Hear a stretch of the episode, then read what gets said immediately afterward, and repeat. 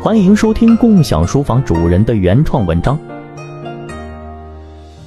林可差喜欢南京这个城市，他知道人类文明的兴起都与土地资源密切相关。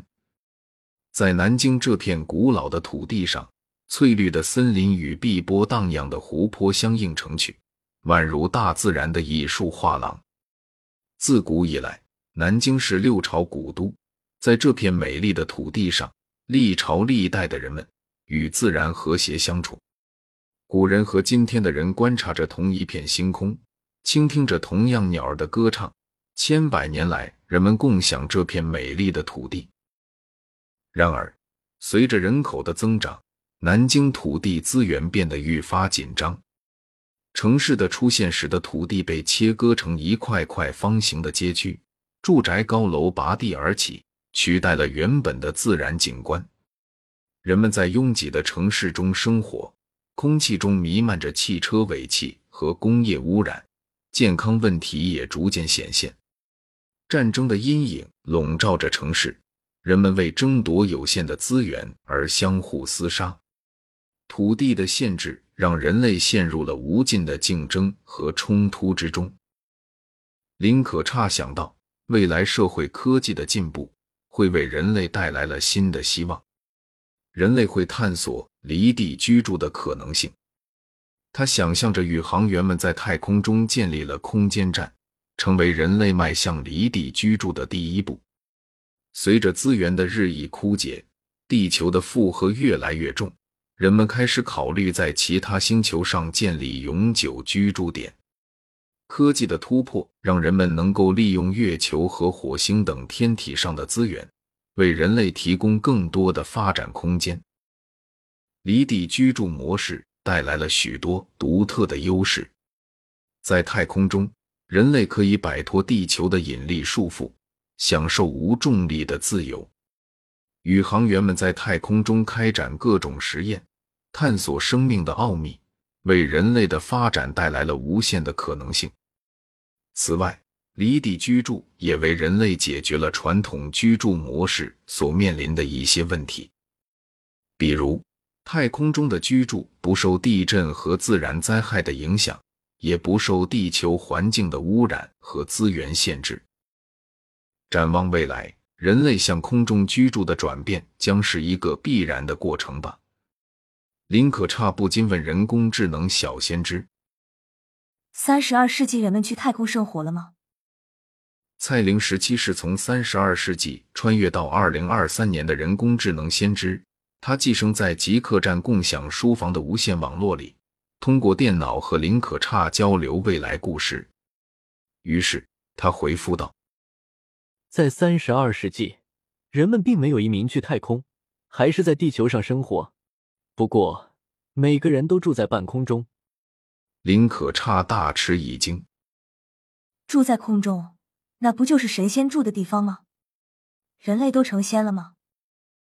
蔡玲十七头像咧嘴笑起来，回复道：“不是成仙了，在三十二世纪，人们是把城市和房子建在一百米以上的半空中，他们搬离了地面，在半空中居住生活。”度假时候，人们会下到地面来玩，是人类把地面和水面还给了大自然。林可差的好奇心被激发起来，他凝视着电脑屏幕上的文字，心中充满了对未来的幻想。他不禁想象着那个遥远的三十二世纪，人们生活在空中的景象。蔡玲时期的声音缓缓传来。人们在三十二世纪的时候，的确把城市和房子建在一百米以上的半空中。想象一下，整个城市宛如巨大的悬浮岛屿，漂浮在碧蓝的天空中。每个人的家都是一座精致的住宅，巧妙的融入了自然与科技的完美结合。林可差眼前浮现出一个奇妙的画面，他看见了高耸入云的城市。他们拔地而起，犹如巨人伸展着雄壮的身躯。这些大楼由未来科技打造而成，外墙晶莹剔透，光线透过玻璃反射出绚丽多彩的光芒。楼顶上充满了各种美丽的花草，形成了一个个迷人的花园，花香弥漫在空中。蔡玲时期继续描述道：“人们的生活空间充满了绿色和生机，每个家庭的窗户都是巨大的落地窗，透过它们，可以一览无遗的欣赏到壮丽的天空和无边的大海。家里摆放着各种植物，它们不仅能净化空气，还可以为居民提供新鲜的食物。人们靠着最先进的科技手段。”创造出了一个完美的生活环境，林可差不禁感叹道：“这真是太奇妙了。那么，人们在空中生活是如何实现的呢？”蔡玲十七微笑着解释道：“这技术并不复杂，二十一世纪也可以实现的。在未来，人们先是使用了先进的建筑材料，将城市和房屋用很多根柱子支撑在半空中。”就和二十一世纪的高楼大厦一样，区别在于你们现在的高楼是从地面开始的楼层都要住人，未来的高楼是一百米以上的楼层才住人的，一百米以下只是柱子支撑上面一百米以上的房屋。这样的高层建筑名称叫高地建筑。后来随着一千多年技术发展，人类又利用了磁场和反重力的原理。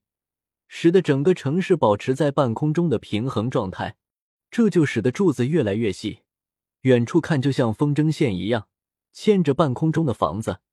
在二十一世纪就已经有这样的空中建筑了，那时候一栋一千平方米的高地建筑，柱子有二十米粗。到了三十二世纪，同样面积高地建筑的柱子只需要三米粗了。林可差想象着自己在那个未来的世界中生活的情景，他可以想象到每天早晨他醒来时会看到太阳升起的美景，温暖的阳光透过窗户洒在床上，一切宛如梦境般美好。而晚上，他可以在家中的露台上观赏星空，数不尽的星星闪耀着，仿佛在向他诉说着宇宙的奥秘。蔡玲十七继续向他解释道：“人们的生活质量也得到了极大的提升，在空中居住，他们不再受到地面污染和噪音的困扰，可以享受纯净的空气和宁静的环境。此外，城市内部还设有便捷的交通系统，通过高速电梯和飞行器，居民可以轻松的往来于各个区域。”林可差感叹道：“真是太美好了。”人类终于找到了与大自然和谐相处的方式，这个未来的世界一定充满了和平与繁荣。蔡玲十七微笑着点头：“是的，人们在三十二世纪的生活中更加注重环境保护和可持续发展。他们意识到地球的宝贵，将地面和水面归还给大自然，让他们恢复原本的美丽与纯净。人类与自然和谐共生，创造出了一个理想的未来。”林可差是一位研学哲学的高材生，他对人类文明历史非常了解。土地对于人类文明来说，就像是一个摇篮和沃土。追溯早期人类的历史，我们会发现，人类最初的社会就是在土地上诞生和发展起来的。人类之所以与其他动物不同，是因为我们可以直立行走。这样，我们的视野比大多数四足动物更广阔。这在广阔的平原地带给了我们更大的生存优势。与此同时，人类的活动范围也更广泛，我们可以适应不同的地形，这为我们选择居住地提供了更多的可能性。早在公元前六零零零年，人类就开始了农业活动。在黄河、长江、尼罗河等河流的周围形成了固定的农业聚落，稳定的粮食供应支持了人口的增长，农业社会开始形成。与此同时，人类也逐渐建立了家族组织，形成了较为系统的社会等级秩序。公元前三五零零年左右，人类社会进入了城市文明时代。在美索不达米亚地区，苏美尔、巴比伦、亚述等城市文明依靠肥沃的土地诞生并繁荣发展。埃及文明也源自尼罗河流域的肥沃土壤。这些早期文明的兴起，都是建立在对土地资源的利用上。可以说，土地在人类社会的形成和发展中起到了至关重要的作用。稳定和丰富的土地资源为早期人类提供了安居乐业的环境，推动了人口的增长和劳动的专业化，最终催生了人类文明。如果没有广阔的土地，就不会有复杂的社会结构的形成。土地可以说是人类社会进步的基本条件。由于不同地区的地理环境各不相同，土地资源的丰富程度也有所不同。为了争夺肥沃的土地，早期人类开始出现迁徙和迁移的活动。与此同时，为了更好地利用土地资源，人类也逐渐学会了聚居和合作，不同族群之间为了争夺土地的使用权而进行的互动，推动了人类社会的形成。土地的多样性推动了人类活动范围的扩大和社会关系的建立。土地在人类社会的形成和发展中起到了至关重要的作用。稳定且丰富的土地资源为早期人类提供了舒适的居住环境，推动了人口的增长和劳动的专业化，最终催生了人类文明。如果没有广阔的土地，就不会有复杂的社会结构的形成。土地可以说是人类社会进步的基石。林可差深陷于思考之中，他瞥向窗外，目光渐渐迷离。仿佛看见了大地的沧桑与人类文明的善变。事实上，土地一直以来都是人类历史中一个极为重要的因素，它与人类的生存和发展息息相关，如同一条无形的纽带，将我们与过去的岁月紧紧相连。最早的文明在土地条件优越的地区崛起，正如黄河流域和尼罗河两岸。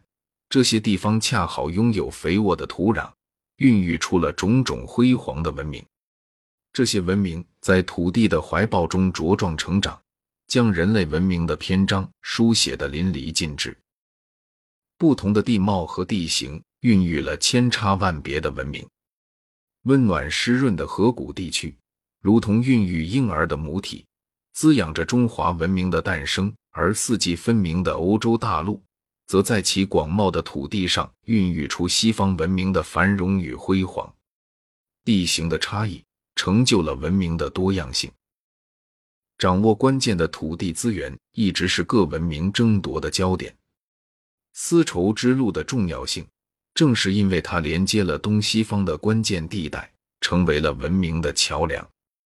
一方面，土地资源的掌握可以带来繁荣与发展；另一方面，土地的争夺也常常引发战火与血腥的厮杀。土地的肥沃程度和产出直接影响着文明的发展。土地资源的丰富与否，决定了一个地区是否能够提供充足的食物来维持文明的繁荣。肥沃的土地宛如滋养着文明的乳汁，让人类得以茁壮成长和繁衍。然而，随着人口的不断增长和土地争夺的激烈，不合理的土地利用成为了阻碍文明可持续发展的重要因素。这种无节制的开发，如同一场隐形的破坏者，悄然侵蚀着人类文明的根基。土地是人类赖以生存的基石，它不仅提供了人类生存的空间，也孕育了不同的文明。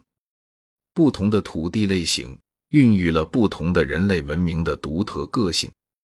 从草原到河谷，从高山到平原，每一片土地都有着属于自己的故事。土地上的资源满足了人类的基本需求，如食物、住所等。土地资源的丰富程度，直接影响着一个地区的繁荣程度。有了丰饶的土地，人类才能过上富足安稳的生活。文明才能得以蓬勃发展。土地形成了特定的地理环境，影响着当地人的生产和生活方式。滨海地区与内陆地区的区别，如同两种截然不同的生活方式，塑造了当地人的独特文化和生活习惯。土地上的自然景观，更是塑造了当地人的审美情趣和文化心理。中国的山水意境，如同一幅幅画卷，展现在世人面前，寄托着对大自然的敬畏和对人生境界的追求。土地资源的分配情况，直接影响着社会的等级结构和阶层关系。历史的长河中，不同的土地分配制度塑造了不同的社会格局和阶级关系。从封建时代的土地贵族到现代的土地改革，土地的掌握权一直是社会分配与权力斗争的焦点。人口与土地资源的匹配关系。更是影响着一个国家或地区的社会稳定性。土地资源的稀缺与人口的过剩，往往会引发社会动荡和不公平的现象。因此，合理利用土地资源，保持人口与土地的平衡，显得尤为重要。人类通过开发利用土地，在自然过程中扮演着越来越重要的角色。然而，我们也必须加强可持续发展的意识，尊重土地的自然规律，保护好这片给予我们滋养的母亲大地。只有如此，人类文明才能永续繁荣，与土地共同演绎出一幅美丽的画卷。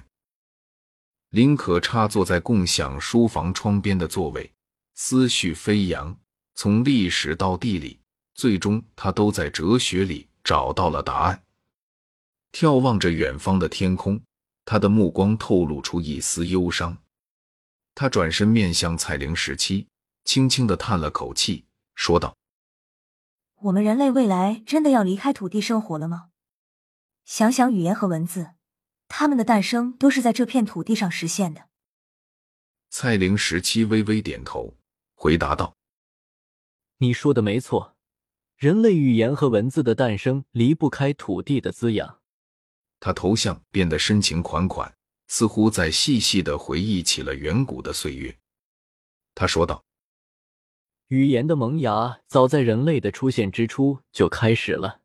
为了狩猎、传递族群动态和警示险情，人类需要进行有意义的交流，这促使了语音系统的产生。而稳定的居住环境则为语言的传承、丰富和成熟提供了条件。”林可差注视着蔡玲时期，他的眼神充满了敬意和思考。他接着说道：“确实，人类开始在某片土地上长期聚居生活，这为持续记录和传递信息带来了需求。相比之下，那些经常迁徙的动物并没有固定的居住环境，所以它们并不需要创造文字来记录信息。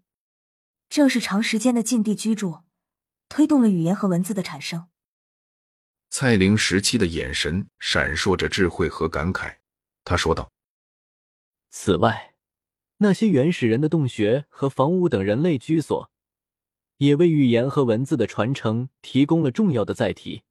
这些地面居住空间，成为了承载人类文明进步的重要平台。”林可差感受到了蔡玲时期的深情和思索，他逐渐明白了土地在人类文明中的重要性。他微笑着对蔡玲时期说道：“可以说，稳定的居住环境让原始人类有机会积累交流经验，创造和传承语言系统，并将生活经验转化为文字的记载。如果我们离开了这片广袤的土地，语言和文字的产生将再无从谈起。”伴随着微风的轻拂，仿佛在向大地表达着深深的敬意和感慨。他们的话语让人感受到了土地的温暖与力量，也让人对人类文明的发展有了更深的思考。林可差继续陷入沉思，他略带深情的补充道：“土地的存在，地缘政治才得以显现。正是由于地理的巧妙创造，各个国家得以孕育而生。”蔡灵时期的回应则更加细致入微。政治的孕育与人类社会紧密相连，地缘环境更是其不可或缺的基石。土地的资源和地理位置的差异，深深的塑造了各自政治组织形式的演变。他细致的解释道：“身处资源丰富的区域的族群，往往会构建更为复杂的等级制政治组织，以便更好的调控资源的分配；而相反的，资源匮乏的地区则往往形成较为松散的政治组织。”蔡玲时期深思熟虑的继续分析道：“交通要道所在之地更容易吸引人口的聚集和财富的积累，也因此更需要建立稳定的统治机构。自然屏障，如山脉和海洋，则为国家的疆界划定提供了清晰的界限，有助于国家的形成和巩固。”他进一步补充道：“地缘环境的不断演变。”也深刻的影响这个地区政治制度的形成。那些积累了足够资源实力的地区，往往会主动扩张领土，以获取更多的利益。综合而言，蔡玲时期这个人工智能先知是合格的。他向林可差展示了地理环境对政治的多方面影响。地理资源的配置在很大程度上决定了政治组织的类型，交通要道。则促使政权加强控制，而疆界地形则对国家形成起到至关重要的作用。可以说，地缘环境为政治的诞生奠定了坚实的基础。林可差静静地望着眼前的土地，他心中涌起了一股浓郁的经济气息。他深吸一口气，感受着土地的力量，心中不由得涌起一股敬畏之情。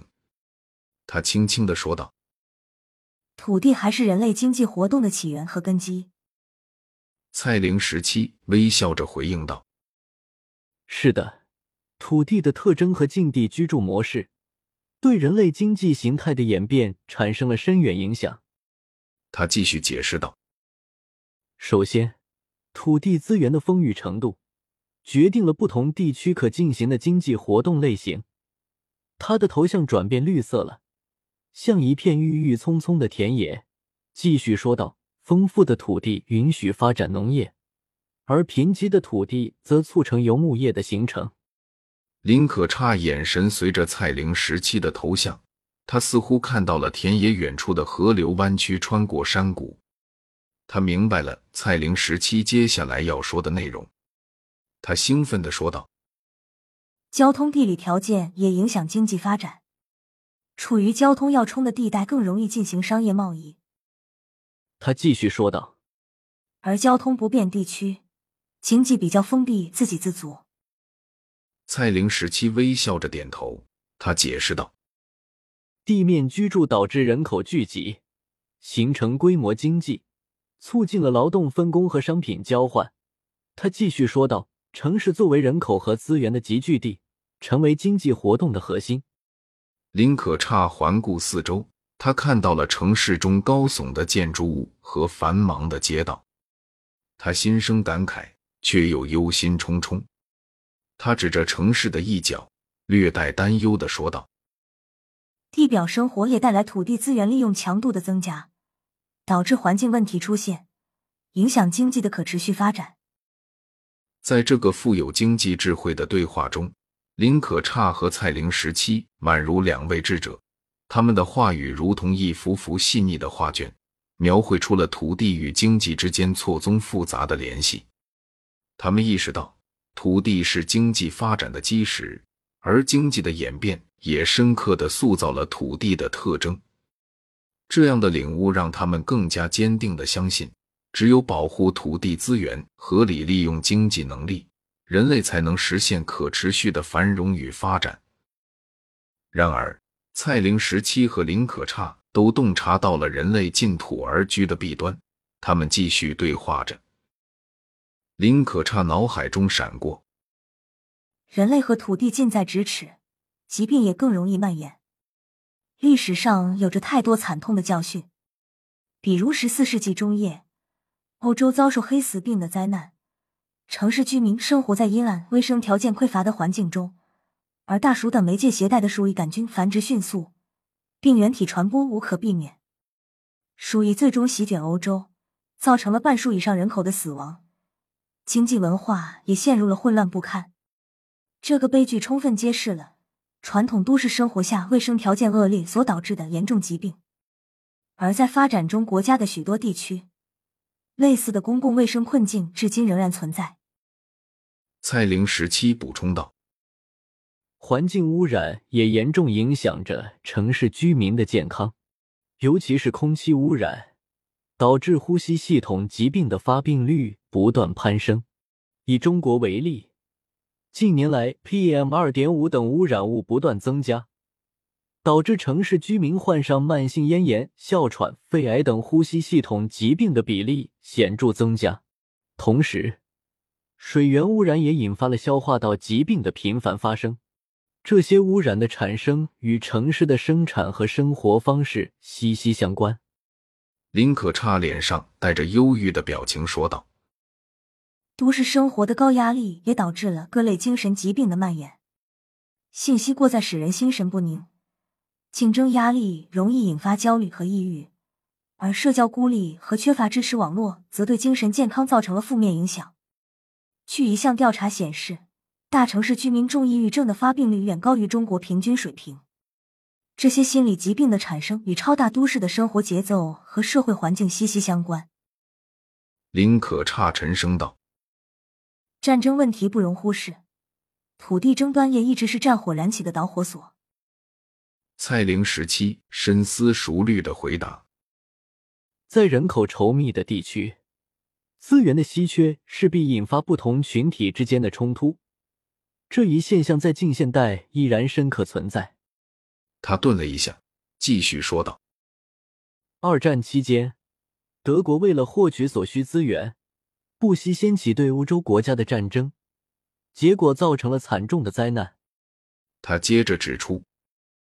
此外，重要的节点城市常常成为战略上的要地。这些城市是交通要道和政治经济中心，因此往往成为各方争夺的焦点。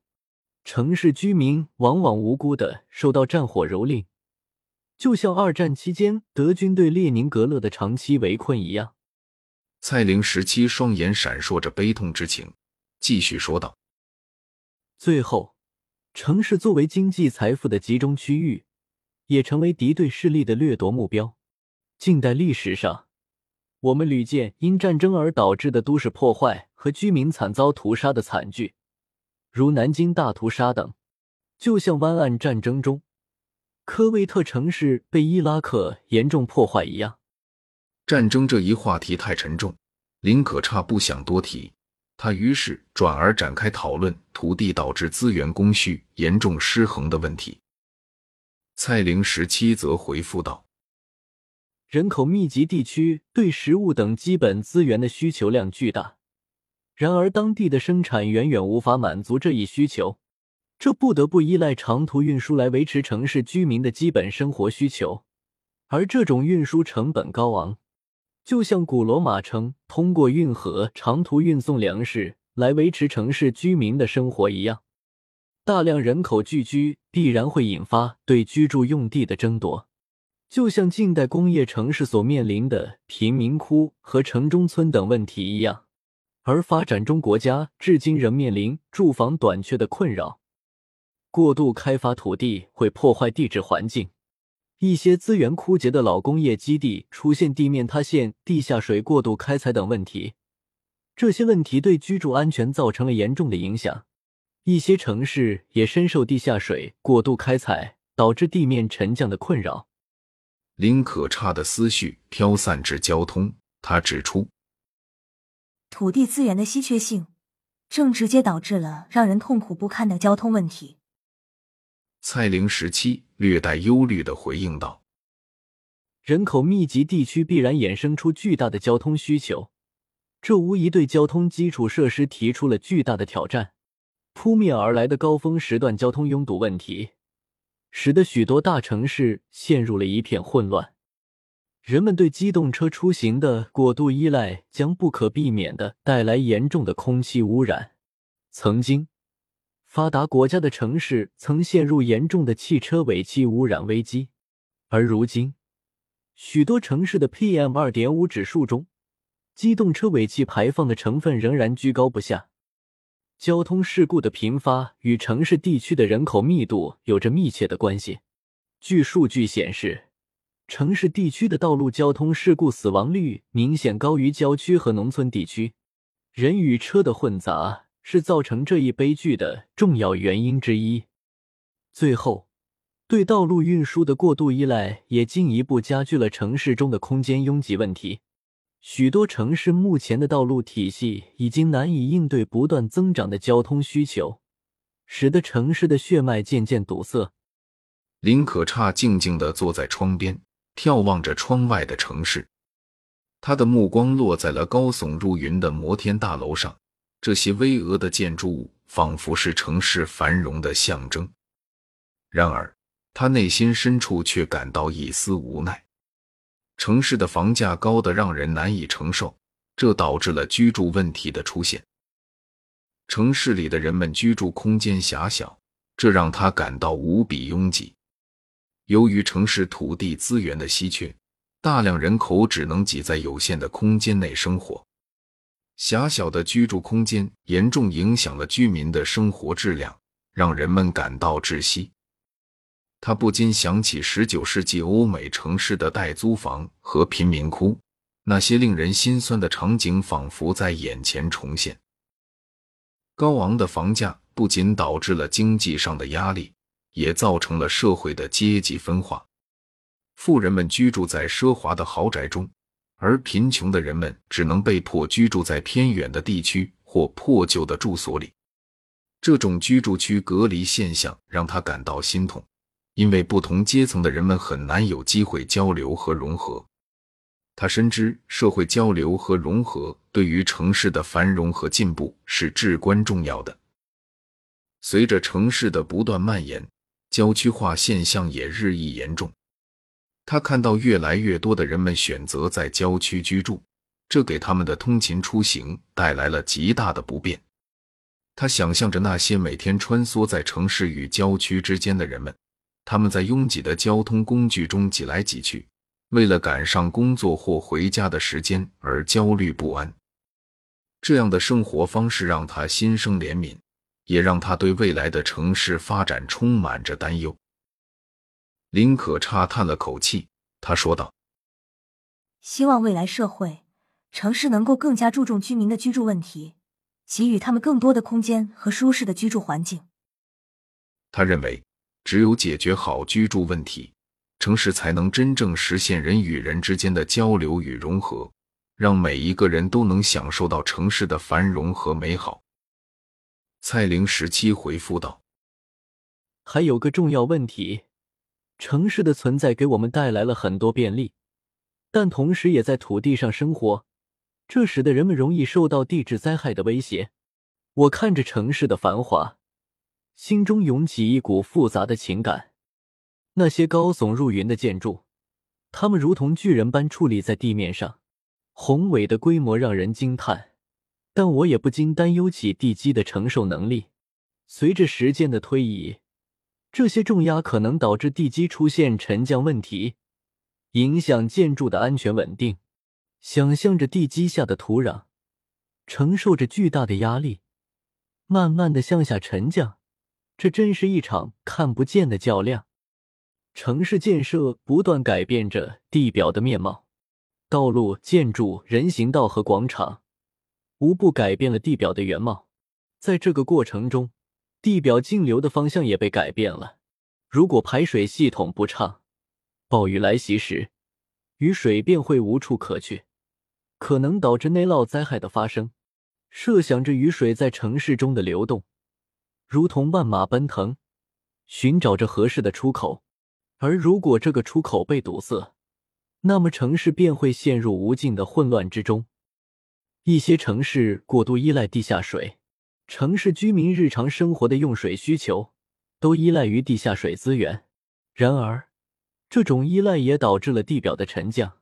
随着地下水被抽取，地表开始下陷，这不仅会破坏地表建筑。还会威胁到地下管网等重要的基础设施。想象着地下水被吸走的过程，就像人体被抽取血液一样，城市也在不断失去自己的支撑。在地震多发地区的高密度城市所面临的震撼威胁，当地震来袭时，密集的建筑相互碰撞，可能产生可怕的毁灭，进一步加剧了破坏的程度。我眼前浮现出一幕幕的场景：高楼大厦摇摇欲坠，人们惊恐的奔逃，城市变成了一片废墟。城市的繁荣是众多人才和无数努力的结晶。然而，我们也不能忽视地质所带来的风险。这些地质灾害威胁着我们的安全，提醒着人类要时刻保持警惕。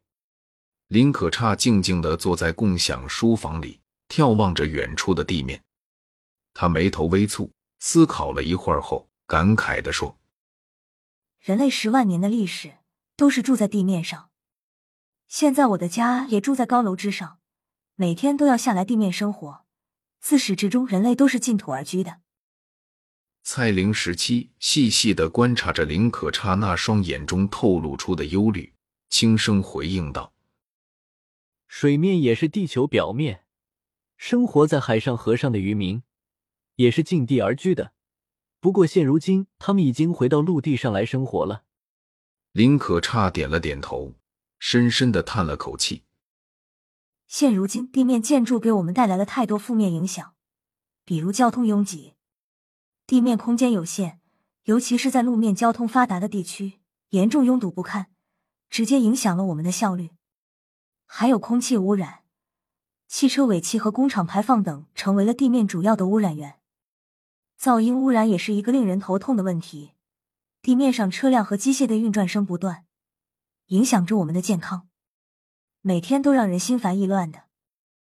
蔡玲十七深思熟虑的回答道：“没错，二十一世纪的人们的生活质量受到了很大的影响，城市房屋之间高高的建筑遮挡住了阳光。”缺乏私密性等问题也影响了我们的情绪，而且犯罪问题也因为地面隐蔽空间较多，部分地区的治安问题让居民们恐慌不已。林可差抬起头望向天空，他又补充道：“天气问题也导致地面交通困难，每年的雨雪冰冻都使地面运输变得异常困难。再说了，你看现在的夏天。”城市里极端高温也严重影响着我们的健康。蔡玲十七默默的点了点头，目光远离地面，似乎在思考着什么。他轻声说道：“人类在动物界的崛起，很大原因是人直立行走后，视野高于其他动物，高度在大自然是不争的优势。如今，相比于一百多年前的人类，二十一世纪人的视野被限制住了。”大量的地面高楼限制了视野范围，城市无法感受到开阔。而在城市里，地面空间有限，绿化场所稀少，与自然的连接被隔断。从五千年的文字记录来看，二十一世纪人类生活的并不自在。林可差静静的凝视着蔡玲时期，他的眼中闪烁着对未来的期许。或许，人们需要重新思考地面生活的方式。寻找一种更加和谐的居住环境。